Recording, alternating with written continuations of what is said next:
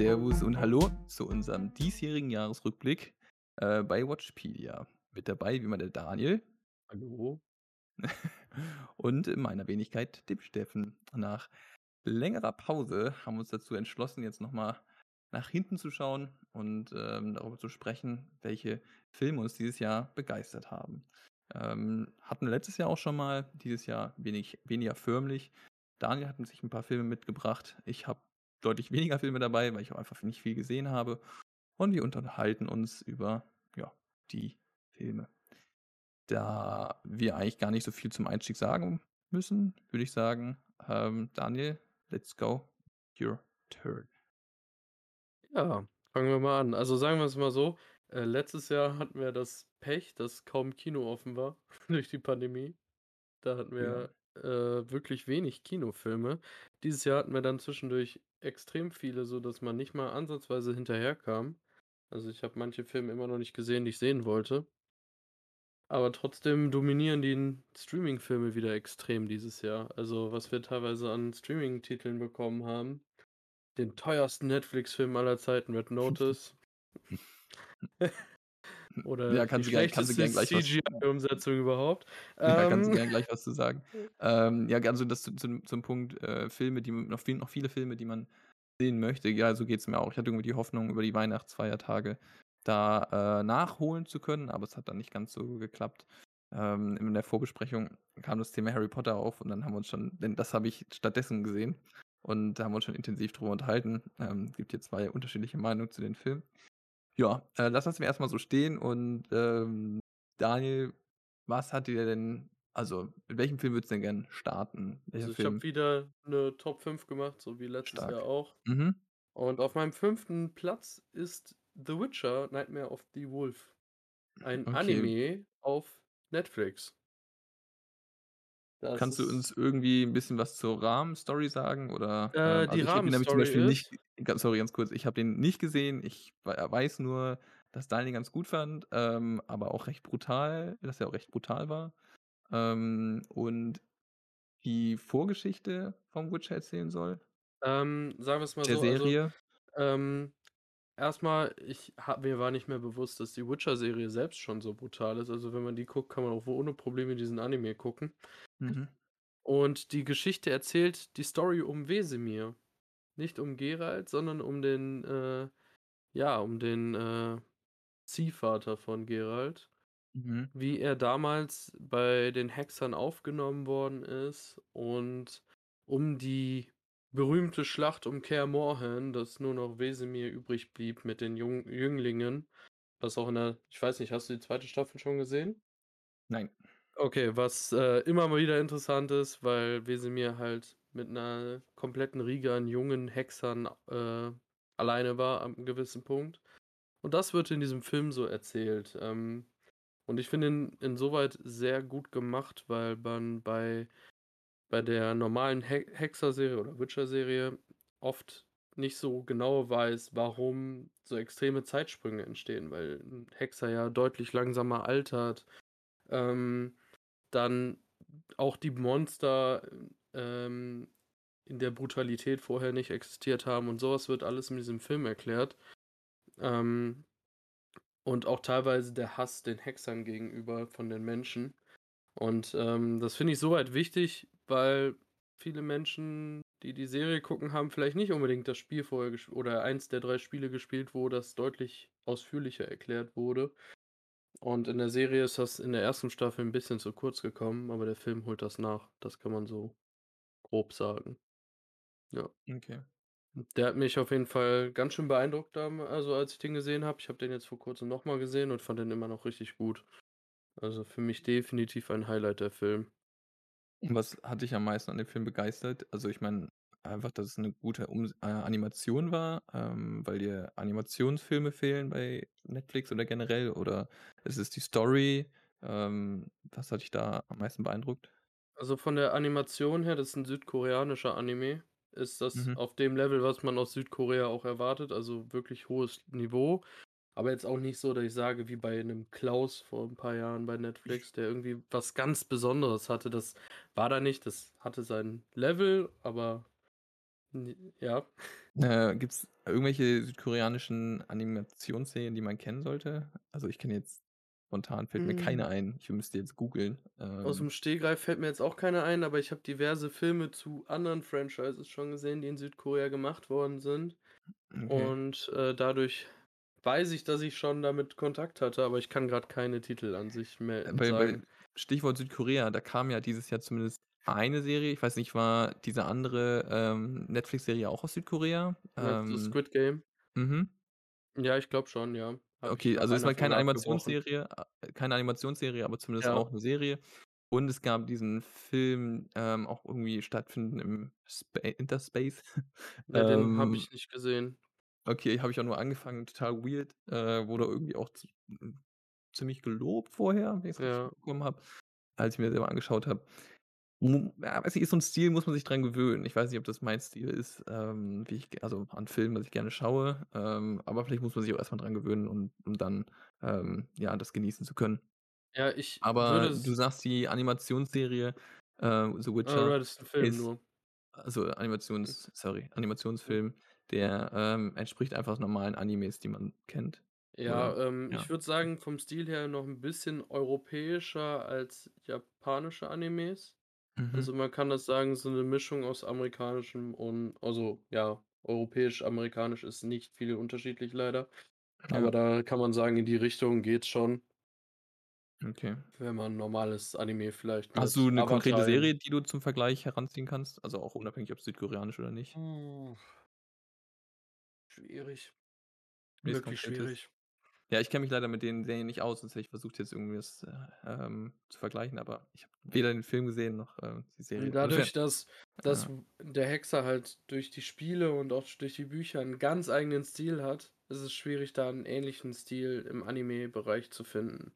Also Okay. von von der Erzählung, von der Darstellung und so. Okay. Ähm, der Hexer ist einfach also diese Welt ist ja schon, ja, ein sehr eigenständig, muss man ehrlich sein. Das merkt man ja auch in der Serie und in den Spielen. Ja, gut. Wenn du magst oder, ähm, würde ich einfach zu Animationsserien auch was sagen jetzt oder Ja. Animationsfilm, sind ja bei Film. Genau. Ähm, und zwar gab's einen Film dieses Jahr, ähm, von Disney beziehungsweise Pixar, der mir sehr gut gefallen hat. Der ist, äh, exklusiv auf Disney+ rausgekommen und zwar nennt er sich Luca. Ähm, und spielt an der Riviera in Italien.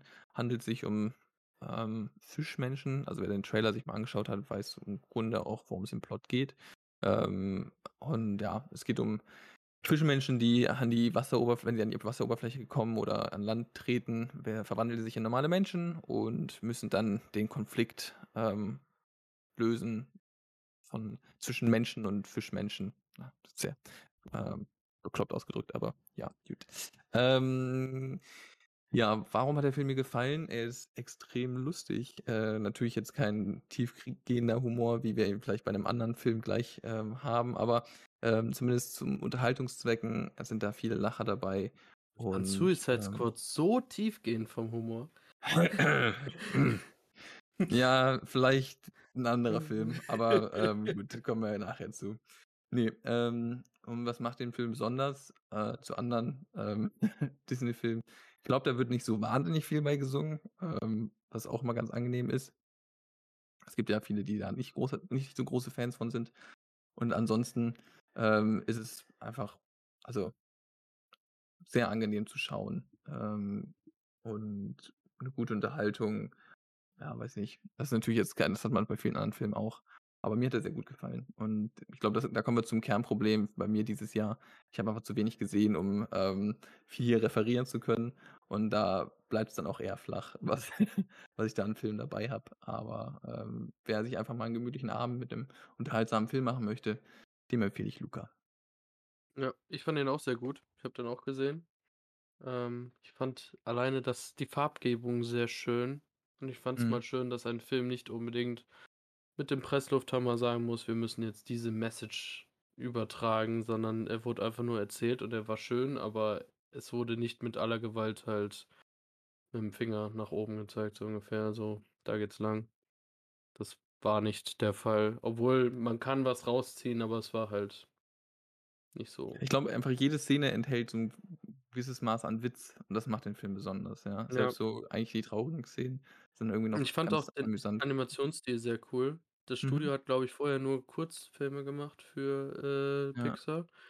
Und Ja. das hat mir echt gut gefallen. War mal 'n bisschen was anderes als das normale Pixar Und vor äh allem, wenn man dann ich weiß nicht, ob du den schon gesehen hast, Encanto, der ist, äh, am 24. rausgekommen.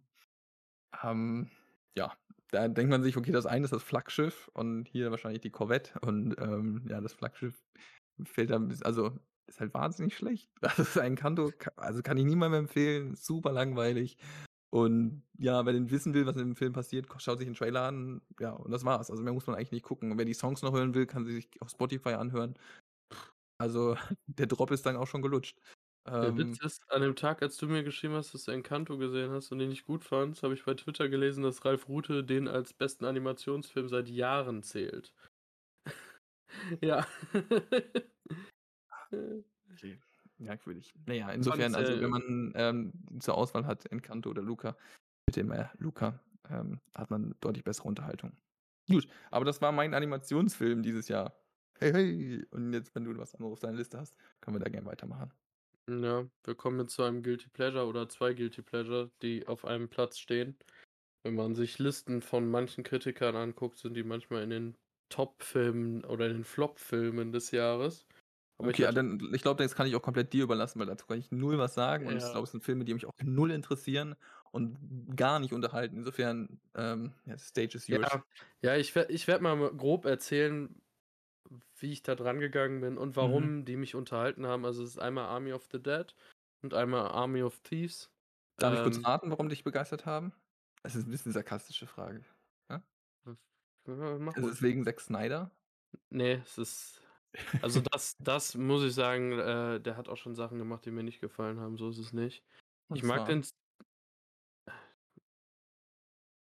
Äh Ich habe ich habe das ungute Gefühl, dass viele von den Filmen dieses Jahr, die dir sehr gut gefallen haben, von ihm waren.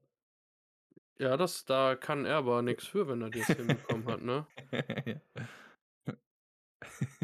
Ja. Zum Beispiel den zweiten 300 fand ich nicht gut. Sucker Punch war 'n richtig schlechter Film. Okay.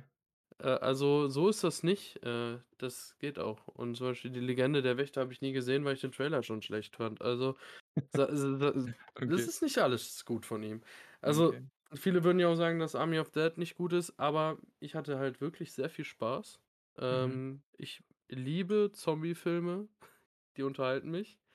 Ich habe ja auch sehr lange noch Walking Dead geguckt, an 'nem Punkt, wo viele schon gefragt haben, warum ich das noch gucke.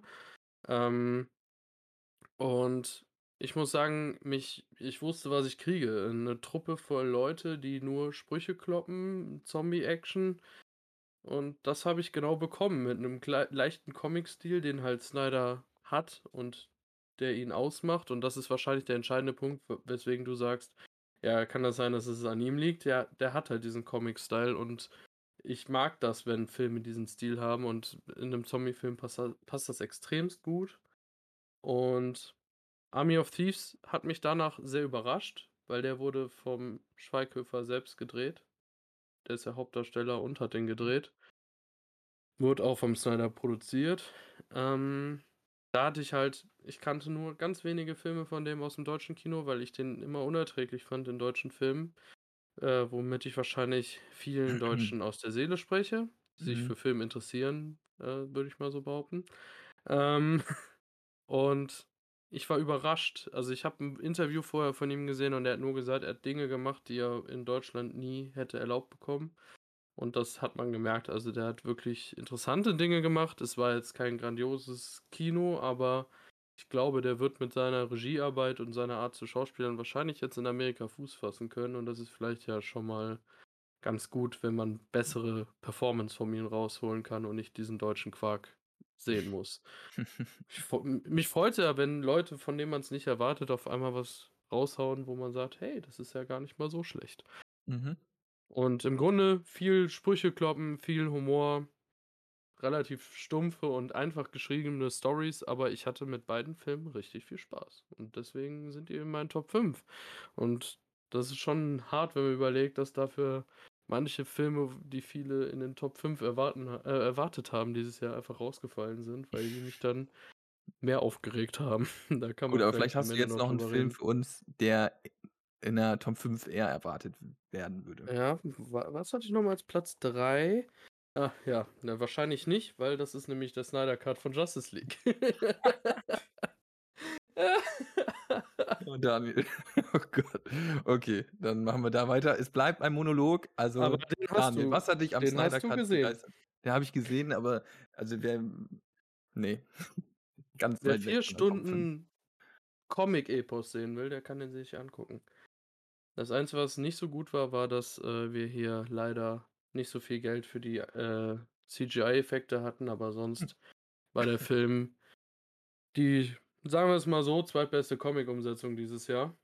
Und nachdem man leider die verwurstelte Joss Whedon-Version als DC-Fan erleiden musste 2017, war das wirklich Balsam für die Seele, obwohl der Film alles andere als perfekt war. Er der Snyder durfte machen, was er wollte, aber wenn man vorher Tittenwitze von Flash in der Whedon-Version erlebt hat, weil er der Wonder Woman an die Brüste ge äh, packt hat, dann ist auf einmal lieber 25.000 Mal den Wonder Woman Soundtrack in irgendwelchen epischen Szenen das Beste, was man kriegen kann.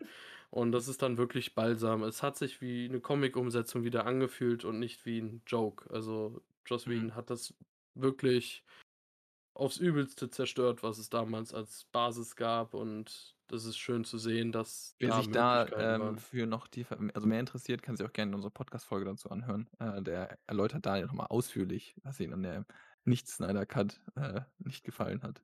Ja, aber ich kann nur sagen, es war halt Balsam, obwohl's nicht perfekt war, aber es war halt obwohl, ich erwarte nicht, dass ein DC-Film perfekt ist. Die haben immer Ecken und Kanten und das ist ja grade das, was ich genieße, weil manchmal ist zu perfekt auch nicht so toll. Das kann man so sagen. Indeed, indeed. Ähm, ich kann dazu leider gar nichts sagen. Ich habe mit dir geschaut, aber, ähm, tatsächlich auch keine Meinung zu, da ich einfach zu wenig, äh, im DC-Game drin bin und mich auch die anderen Filme nicht sehr aufgeregt haben. Ähm, ja, weiß nicht, es gab dieses Jahr, glaube ich, Wonder Woman 1984 war auch mit dabei. Ja, Äh, der 'n den habe ich vergessen sogar aufzuschreiben, glaube ich. Aber ich hoffe nicht ich hoffe nicht auf deine Top in deine Top 5. Ähm, Nein, nein, das das war weit gefehlt. Ja, ähm, Ja. anyway. Ähm, wenn du magst, können wir dann auch weitermachen, ähm, weil weiß nicht, da darüber können wir uns gar nicht so sehr unterhalten. Ja, wir denn, wir haben hast ja noch genug auf den Listen.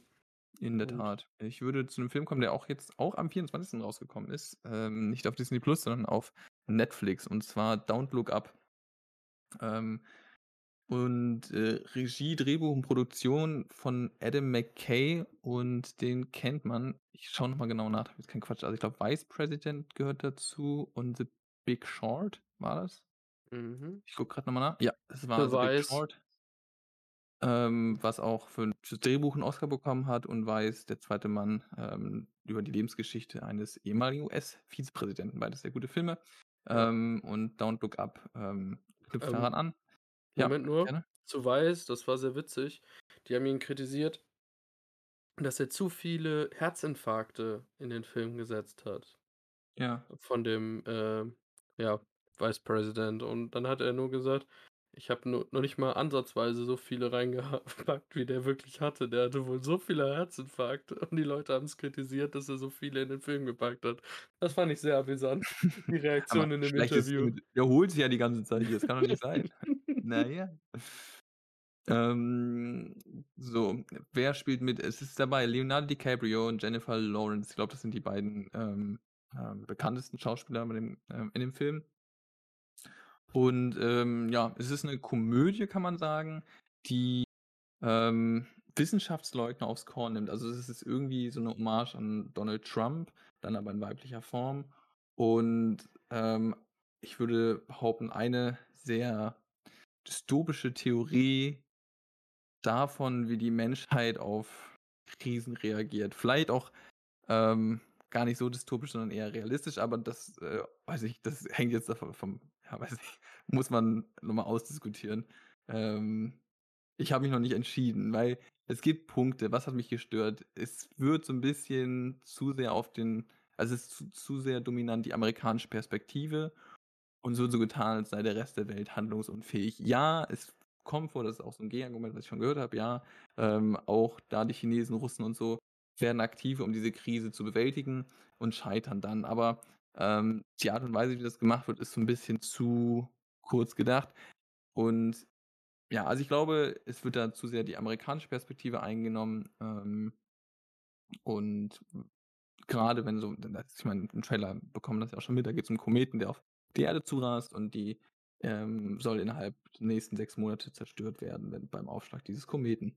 Und wenn man sich das in heutiger also heute betrachten würde und das wäre tatsächlich, äh, so kommen, dann bin ich mir sicher, wären die Chinesen die Ersten, die versuchen würden, äh, ihre gesamten Atomsprengköpfe ins Weltraum zu schießen, nur um, ähm, ja, die Amerikaner auszustechen und zu sagen: „Ja, hey, guck mal, wir sind jetzt die die neuen Beschützer der Erde.“ Ähm, dass da die versuchen, das so 'n bisschen zu umgehen, aber so richtig glaubwürdig ist das nicht.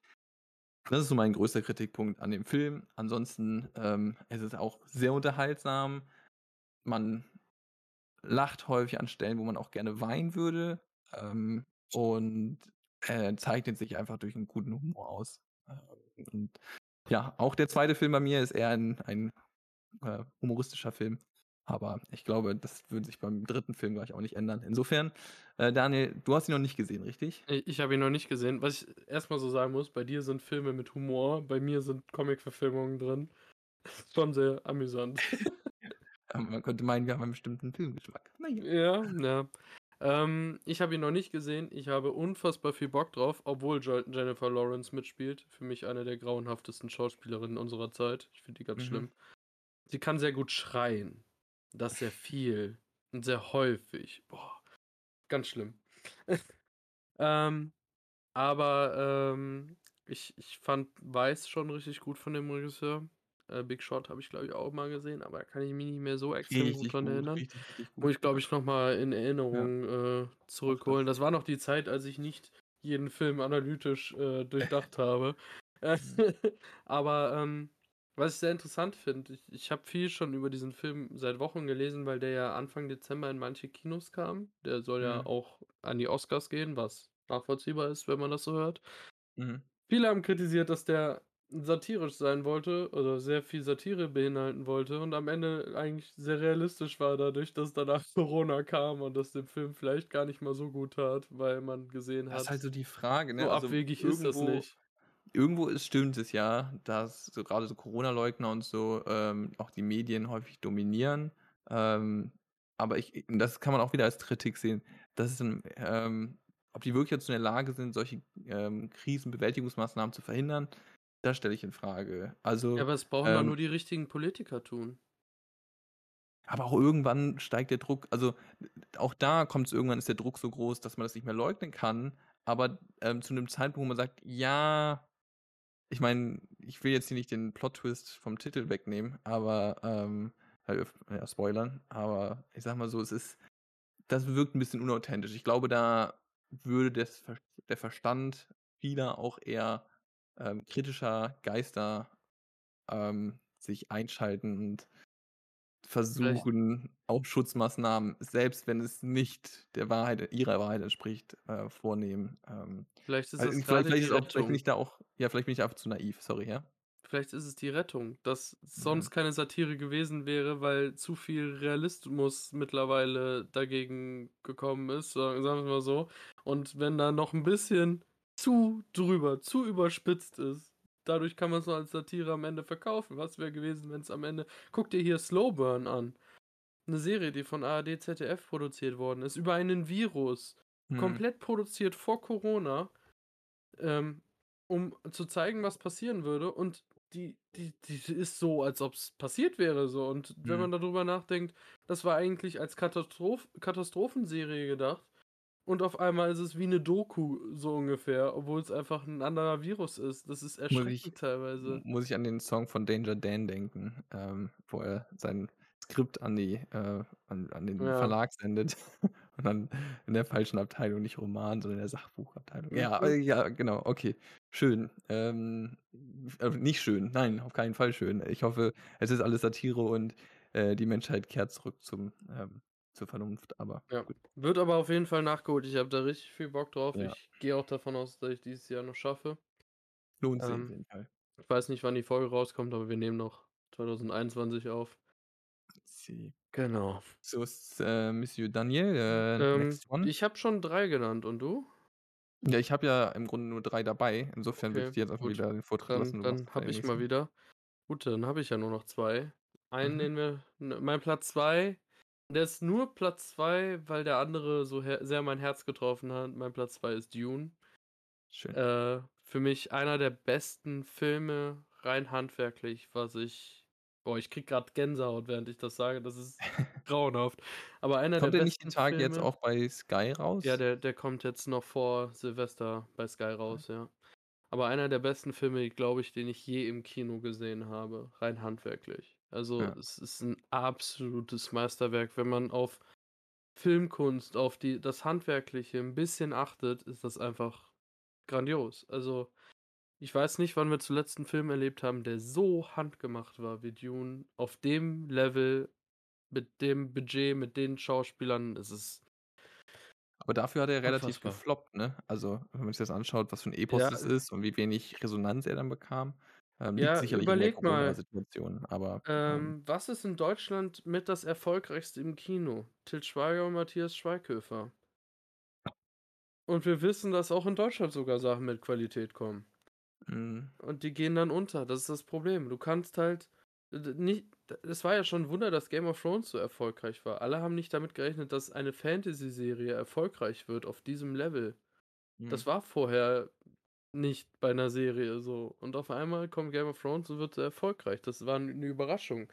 Und Dune, ja man muss halt dieses Risiko eingehen, aber man wusste ja, was man kriegt, nachdem er schon, äh, hier der Denis Villeneuve hatte ja vorher Blade Runner 2049 gemacht. Theoretisch auch 'n Flop, aber filmisch auch 'n absolutes Meisterwerk, ne? Mhm. Ja, also, ich kann mich dem nur anschließen. Äh, super Film und super Entertainment. Aber er Ähm lief gut genug, dass der 2. Teil schon in Ja, es hätte Planung mich hätte mich gewundert, wenn sie's nicht gemacht hätten Ja, dafür. mittlerweile sind die da auch relativ rigoros, das zu Okay. canceln. Na ja. Also Gucken wir mal, wie es jetzt weitergeht. teilweise kaufen die Ähm teuer Lizenzen ein und canceln die dann nach einer Staffel oder nach einem Film. Das ist mittlerweile echt extrem, Mhm. weil so viel kommt. Ja, Amazon cancelt dann Herr der Ringe nach einer Staffel. Gut, das wäre krass. Das glaube ich nicht. Dafür war's nein, zu nein. teuer. Mhm. Das war wirklich sehr Ähm teuer.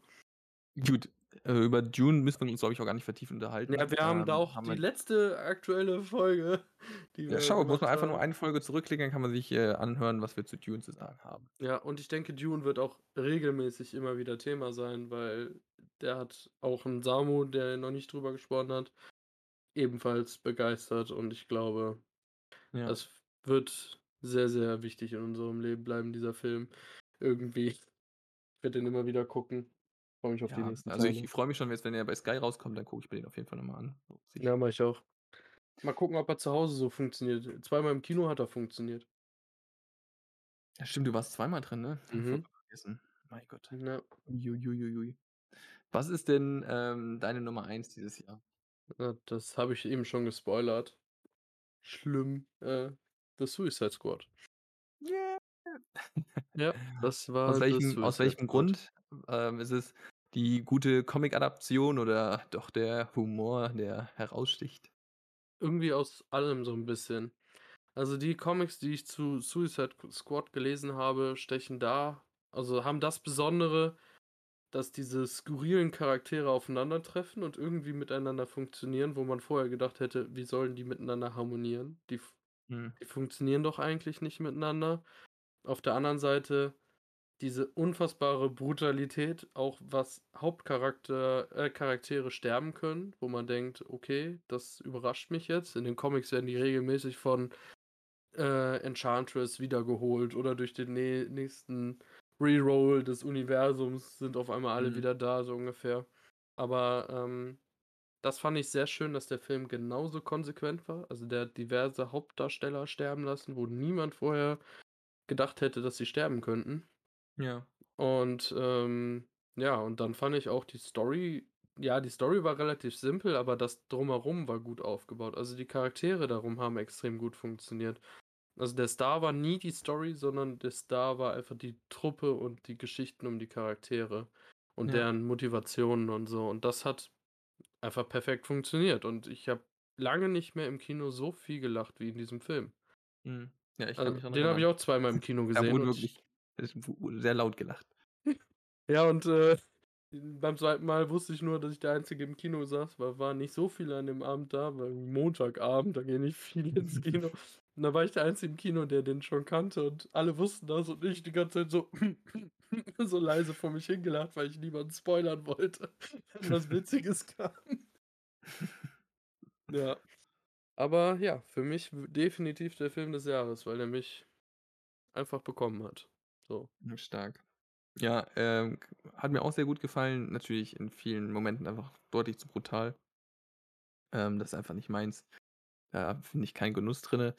Ähm, aber unabhängig davon sehr unterhaltsam und, ähm, ja, also die Figuren einfach schön herausgearbeitet und, ähm, alle so 'n sehr logisches Handeln, was gut tut. Viele Ja. Figuren logisch handeln und nicht, ähm, wahllose Entscheidungen treffen und sich selber erklären, was sie grade machen, weil sie ja der und der sind. Und man sich denkt: „Ja, schön, Aber danke.“ aber alleine logisches Handeln, sagen wir's mal so, ein Character wird in den ersten 3 Minuten aus'm Flugzeug geworfen und man denkt so: „Kann diese Person überhaupt schwimmen?“ Dann ist Ja. die Frage und dann ertrinkt diese Person so. Das sind so Sachen so, ähm, ja, aber das sind so Sachen, wo man denkt so das das denkt man in dem Moment, weil es einfach so skurril ist. Warum wird der da reingeschubst und alle anderen haben Fallschirme und keine Ahnung was? Und dann so: „Kann der schwimmen?“ Und dann so: „Nein, er kann nicht schwimmen.“ Und das ist einfach so so zu Ende gedacht, so wie man denken würde, wenn man halt auf'm also selber das so Mhm. erleben würde. Mhm. Keine Ahnung. Ja, schon schon sehr sehr lustig gemacht. Ähm, ich würde jetzt dann auch schon zu meinem, ähm, letzten Film kommen. Ähm, und wir haben schon im Vorgespräch, ähm, darüber diskutiert, ob's tatsächlich 'n Film ist oder ob man's überhaupt in die Kategorie mit reinfassen kann. Wir wollen auch noch mal 'ne eigene Folge dazu machen, aber es nicht zu nennen, wäre irgendwie fatal. Ähm, und zwar die, weiß nicht, ist es 'n Film? Ist es 'ne Show von Bo Burnham, äh, mit dem Titel „Inside“? Ähm, Es ist es ja. ist einzigartig. Ja, Das ist, absolut. glaube ich, das Entscheidende, weil es ist Es ist einfach der, nur äh ja. es ist einfach so besonders, so also es hat Showelemente, es hat Filmelemente, es ist ja. Ich würde ich würde auch sagen, es ist so der, ähm, Diamant, den man den ich dieses Jahr gefunden habe.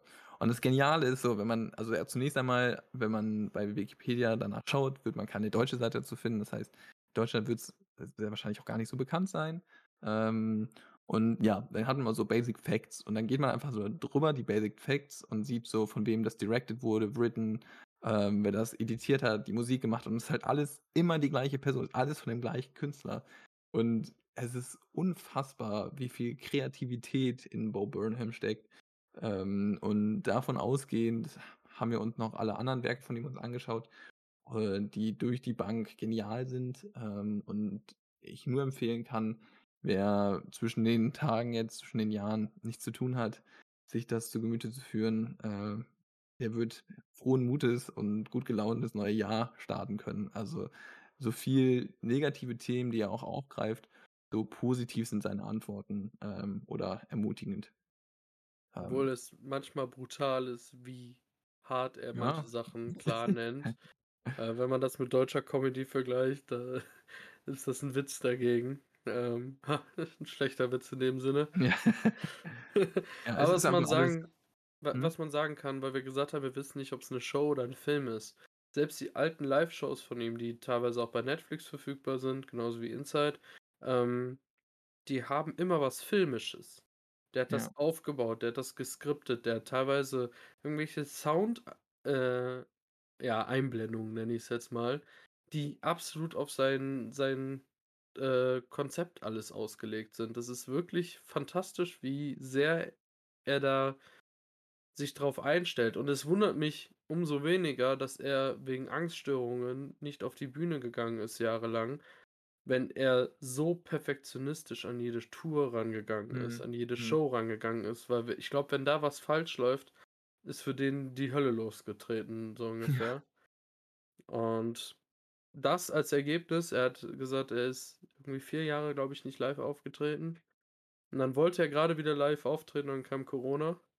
Und dann kam einfach Inside als Ergebnis raus. Das ist wirklich heftig. Wenn jemand, der psychisch Probleme hat, dann so was dann doch bewältigt und hinbekommt. Ja. Ja, also ich ich grade aus diesem, ähm, Aspekt heraus, dass es neben der Pandemie ja einfach auch, ähm, 'n größeres relevantes Thema geworden ist, ähm, die eigentlich eigene mentale Gesundheit. Ähm, das greift er auch auf und, ähm, ja, stellt das ganz gut dar.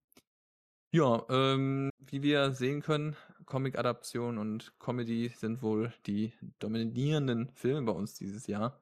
Ähm, aber weiß nicht, äh, habe ich auch nix gegen, wenn davon nächstes Jahr mehr käme. Daniel hat 'ne super lange Liste. Ähm, er macht das Ah. immer ganz fleißig, dass er noch so auf 'ner in 'ner App den jeweiligen Film Sternchen gibt und ich glaube teilweise auch 'ne, ähm, Rezension schreibt.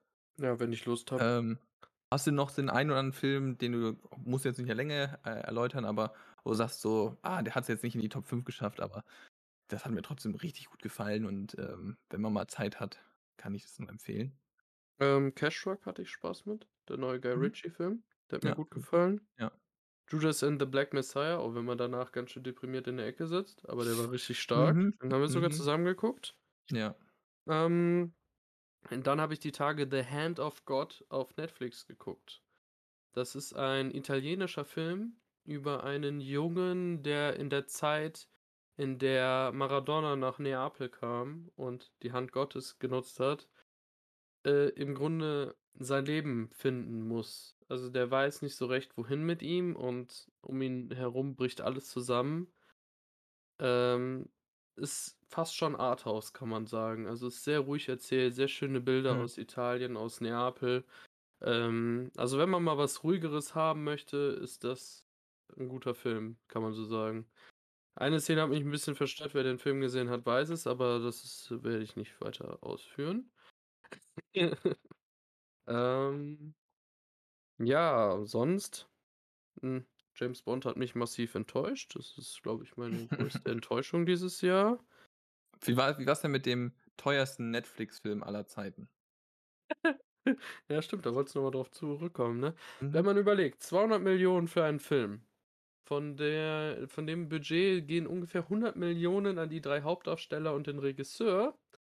Dann bleibt nicht mehr viel übrig für einen Film, der so groß sein soll, wo gefühlt alle 5 Minuten das Setting geändert wird. Also stellt man sie vor eine grüne Wand. Besonders schön die Stierszene, wo es aussieht, als ob die wirklich vor einer Videowand stehen, so wie man's in den 70ern oder diese diese typischen Autoszenen damals, wenn die im Auto saßen und im Hintergrund das Video lief. Mhm, mhm. So sah gefühlt die Stierkampfszene aus mit dem Hintergrund. Es war grauenhaft. Also, man merkt richtig, dass das Budget absolut falsch positioniert wurde. Also, die, Mhm. äh, haben halt nur, äh, auf die Darsteller geachtet und dann haben sie im Grunde von Rock, äh, Ryan Reynolds und, äh, Gal Gadot ihre Charaktere genommen, für die sie immer gecastet werden und die karikativ dargestellt. Also, so vollkommen überzogen. Also, wenn Ryan Reynolds normalerweise 5 Sprüche in 'ner halben Stunde macht, macht er da 35. Und, ähm, ich muss sagen, ich gucke ihn super gerne. Hier, Killers Bodyguard, den 1. habe ich gesehen, fand ich fantastisch. Den 2. habe ich noch nicht gesehen, der soll auch nicht so gut Mhm. sein. Mal sehen. Ähm, da Mhm. oder oder, äh, hier Deadpool. Bin ich voll dabei. Auch mit The Rock habe ich in manchen Filmen ich fand jetzt Jungle Cruise dieses Jahr unterhaltsam. Der Mhm. hat mir echt gut gefallen.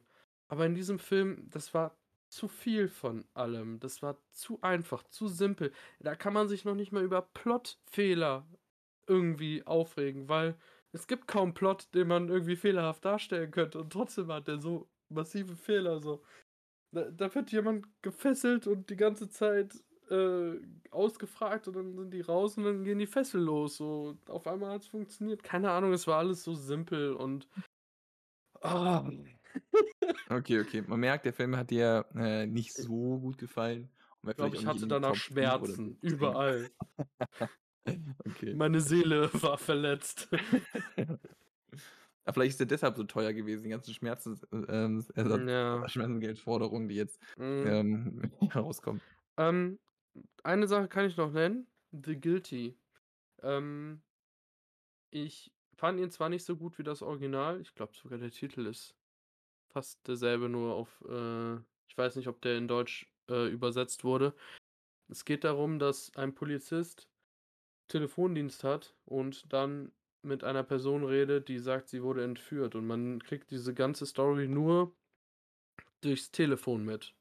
Und da hat Netflix eine amerikanische, äh, Version gemacht mit dem Gyllenhaal, ja, und, ähm es ist nicht schlecht. Ich glaube, wenn man die als Erstes guckt, findet man die klasse. Aber wenn man die Originale kennt, äh, fällt die qualitativ ab, weil hier mit der Musik massiv gesteuert wird. In der Mhm. Originalen sind ganz viele Szenen komplett ohne Musik und man kann die Emotionen selber aufbauen. Hier wird dir gesagt, wie deine Emotionen sein sollen, indem die Musik, äh, das steuert. Und dann in dem Original sieht man wirklich nur den Polizisten in diesem Büro und hier sieht man manchmal Stadtbilder. Es hört sich jetzt nach Kleinigkeiten an, aber ich finde, Mhm. das reißt einen so 'n bisschen raus, weil Mhm. es hat einen so reingezogen wie 'n Sog, diese skandinavische Version. Und die amerikanische war so 'n bisschen die hat Okay. einen halt immer wieder rausgeworfen und dann versucht, mit der Musik wieder reinzuholen. Das war unnötig, sagen wir's so. Ja, das Ja. stimmt. Aber der war auf jeden Fall nicht schlecht. Nice. kann ich sagen. Ja, bei mir gibt's jetzt also, ich habe noch 'n paar mehr Filme gesehen, aber keiner ist hier so also, man könnte jetzt noch „The Last Duel“ vielleicht mal anschneiden, aber auch nur weil's halt nicht so also, bei mir auch, weil ich generell nicht so viel gesehen habe und einfach weil's nicht so wahnsinnig viel gab, was herausgestochen hat. Und der Film vielleicht einfach dadurch auszeichnet, dass er 3 Perspektiven einnimmt, was aber auch eigentlich nicht so revolutionär ist. Also, ähm, äh, Der nimmt sich ja. viel Zeit. Also, das Ja, kann ja, man der sagen und ich finde auch da da kann ich sagen, ich finde schön, dass bei den 3 Perspektiven man essenzielle Unterschiede in entscheidenden Szenen sehen kann. Und Was der auch teilweise einfach schon 'n bisschen plakativ ist. Also Natür natürlich. also Ähm, aber es ist am Ende noch 'n wie wie heißt der noch mal? Äh, äh, der Ridley-Dingsbums. Scott Ridley? Ich Mhm. komme grad nicht auf 'n Namen. Äh, der macht das öfter mal, dass er so plakativ arbeitet. Okay. Aber ich es es funktioniert. Es ist kein Meisterwerk. Ich finde aber, dass er so vom Kinopublikum mit so wenig Umsatz gestraft worden ist, das hat er auch nicht verdient. Ja. Dafür war er gut genug. Da sind manche Filme doch schlechter. Also, nicht „Red Notice“ gucken, sondern lieber „The Last Duel“. Ich glaube, der ist auf Disney+ grade. Mhm. Da hat man mehr von. In the dark, in the dark. Ja, das war unser Jahresrückblick. Ähm, wir wollten auch noch 'n Serienrückblick machen, ähm, von dem Jahr. Ähm, ja, das wird wahrscheinlich dann auch die nächsten Tage kommen. Bis dahin wünschen wir euch 'n guten Übergang und bis bald. Tschau. Tschüss.